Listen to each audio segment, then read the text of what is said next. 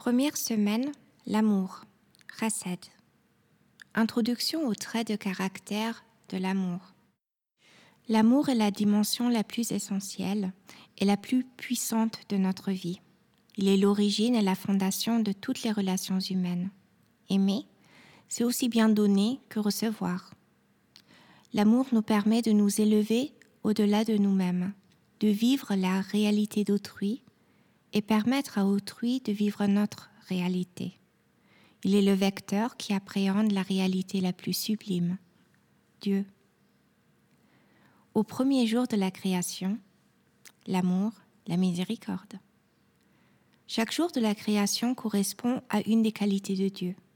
Le premier jour de la création révèle particulièrement la grandeur de Dieu par la qualité de l'amour divin qui crée le monde. Quelle joie de pouvoir commencer chaque semaine, comme Dieu, sous l'influence de l'amour. Selon le récit biblique, le premier jour de la création contient tous les autres jours. Au commencement, Dieu créa les cieux et la terre.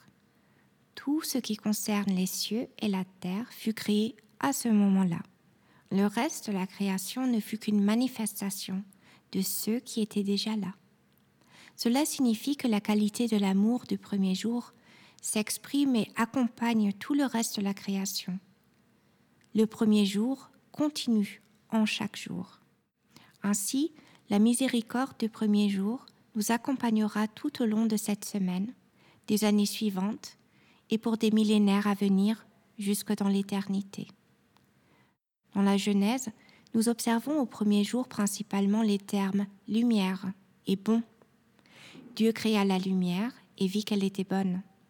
Ce sont les expressions premières de l'amour, donner la lumière et faire le bien.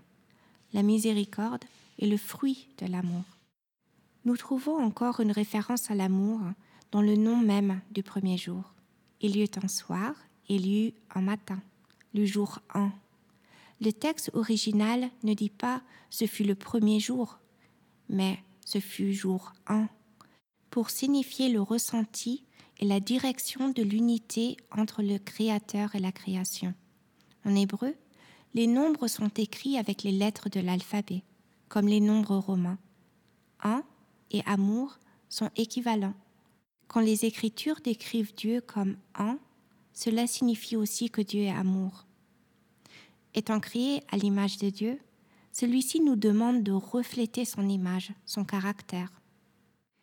Étant créé à l'image de Dieu, celui-ci nous demande de refléter son image, son caractère. Étant amour, Dieu attend que nous soyons amour à notre tour et que nous marchions dans ses voies. Aime l'Éternel ton Dieu et aime ton prochain comme toi-même. Comment peut-on demander à quelqu'un d'aimer? Peut-on être forcé à aimer? Dieu nous donne la capacité d'accomplir chaque commandement. Il en va de même pour l'amour. Le Créateur nous a dotés de la capacité d'aimer.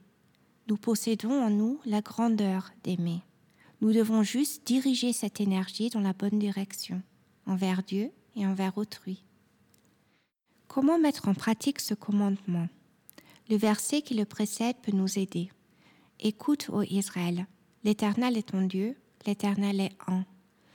Plus nous comprenons et réalisons l'unité de Dieu, plus nous comprenons que nous sommes un avec lui, et plus l'amour s'éveillera en nous facilement et automatiquement dans nos cœurs. Car un, c'est amour. Quel est le plus important, l'amour envers Dieu ou envers autrui? Tous deux sont importants et gravés dans nos cœurs. Mais l'amour envers notre prochain est le plus grand, car Dieu nous aime et la perfection de son amour réside dans notre capacité à aimer ce qu'il aime.